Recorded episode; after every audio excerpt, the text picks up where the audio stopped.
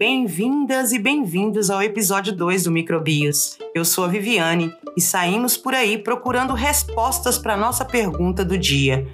Na sua casa tem micróbio?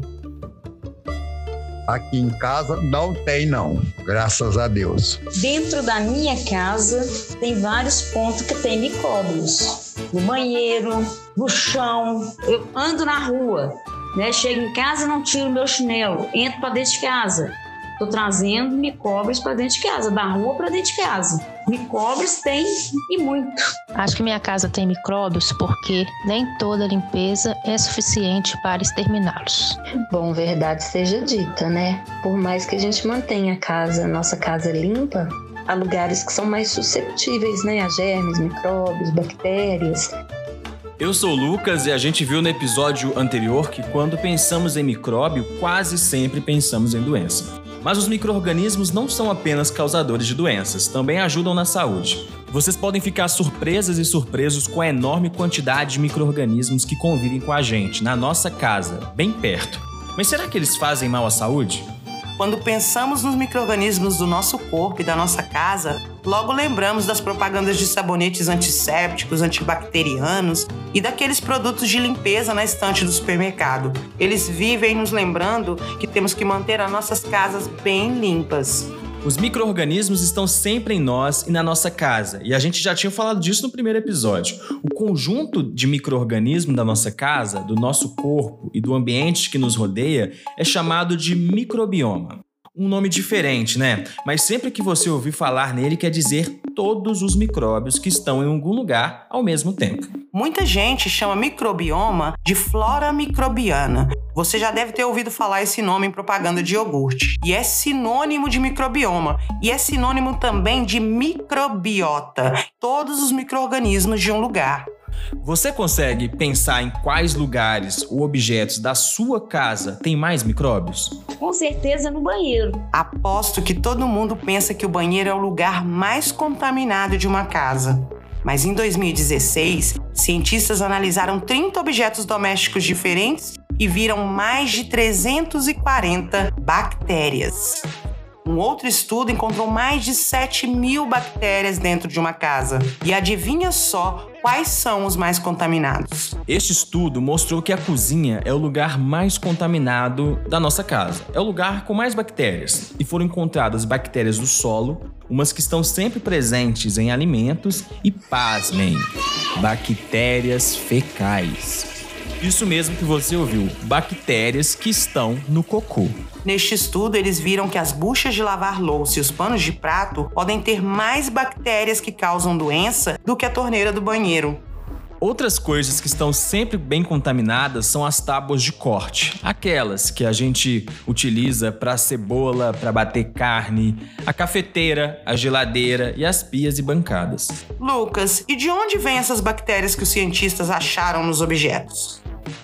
Elas podem vir da carne que consumimos, da água e de nós mesmos, principalmente se usarmos o banheiro antes de cozinhar e não lavarmos as mãos.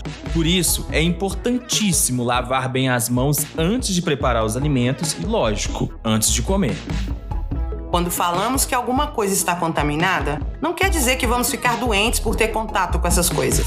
Só quer dizer que nestes lugares tem micro-organismos, eles estão lá e temos que ficar atentos para não ficarmos doentes, pois alguns deles podem nos fazer muito mal. No nosso dia a dia, na nossa casa, tudo está contaminado o tempo todo. Na maioria das vezes, isso não tem problema. Mas se tiver algum micróbio que causa doença, podemos nos infectar e podemos ou não ficar doentes.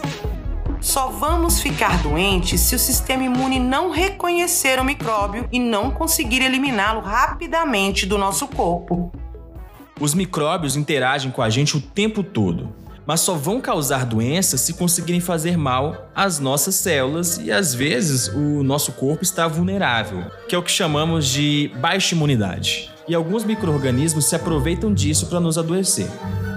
Nós também podemos ficar doentes se algum microorganismo que entrar no nosso corpo tiver armas poderosas para escapar da resposta imune.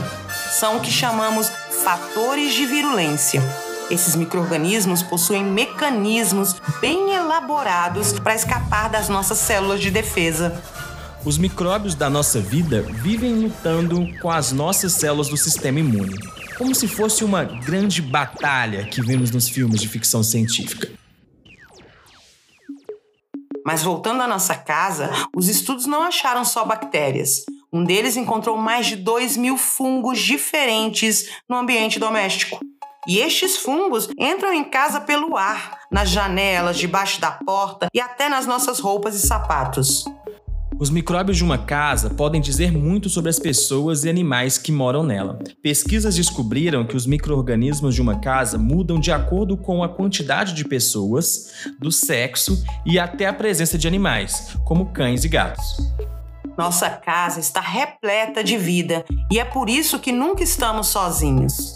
Os estudos mostraram que os interruptores de luz de banheiro, puxadores de geladeira, puxadores do fogão e micro-ondas são muito mais cheios de germes do que a maçaneta da porta do banheiro.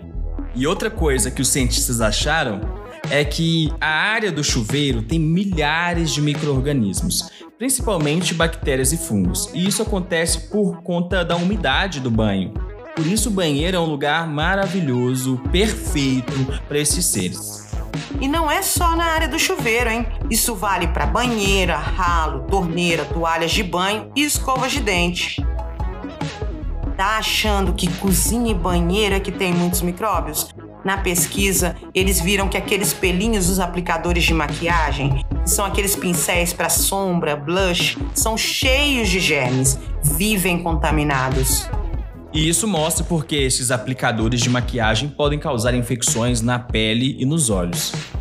Por isso é importante não compartilhar esses itens, porque eles são itens de uso pessoal. E por falar em umidade, os micróbios estão sempre presentes onde tem muita umidade. Por exemplo, na roupa molhada deixada na máquina de lavar ou no tanque. Mesmo por um curto período de tempo, pode levar ao desenvolvimento de micro-organismos. Minha avó é quem sabe o tanto de vezes que esqueci roupa na máquina de lavar. É por isso que as roupas ficam com cheiro ruim se deixarmos na máquina por muito tempo ou se colocarmos para secar num ambiente fechado. Ah, e a sala, o escritório não estão livres de micróbios. Controles remotos, teclados de computador, videogames, telefones e tablets, que são frequentemente compartilhados por vários membros da família e convidados, estão cheios de bactérias e fungos e podem ter vírus também. Lucas também já mostraram que um tapete pode ter até oito vezes o seu peso em sujeira e poeira, cheio de germes, e pode ser mais sujo do que a rua de uma cidade. Lembram que dissemos no primeiro episódio que para cada célula do nosso corpo tem uma célula de microorganismo vivendo na gente? Pois é. Assim como no nosso corpo, os animais de estimação também possuem germes vivendo neles, e a maioria também não faz mal.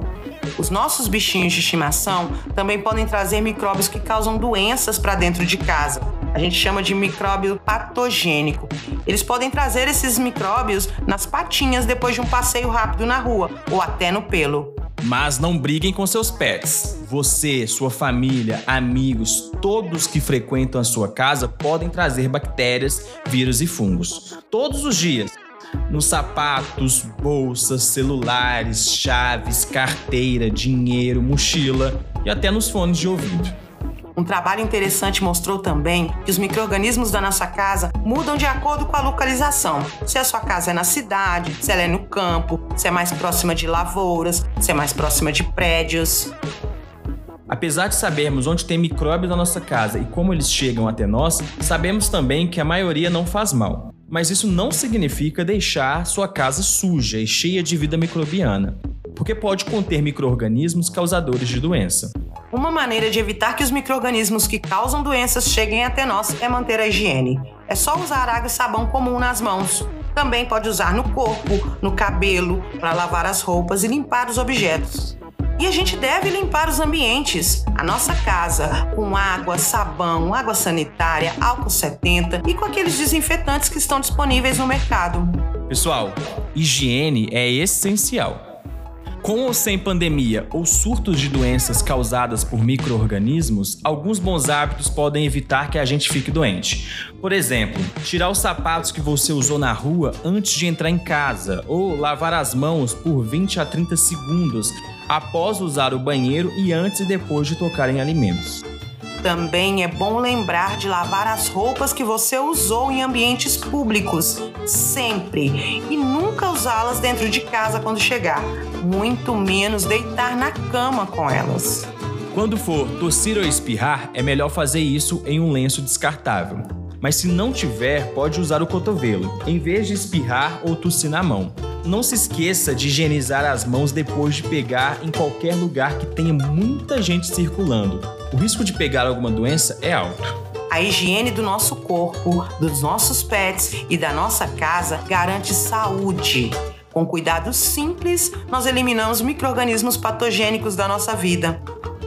No próximo episódio, você vai saber se pode ou não comer o que caiu no chão. Será mesmo que os micro-organismos não grudam nos alimentos antes de 5 segundos?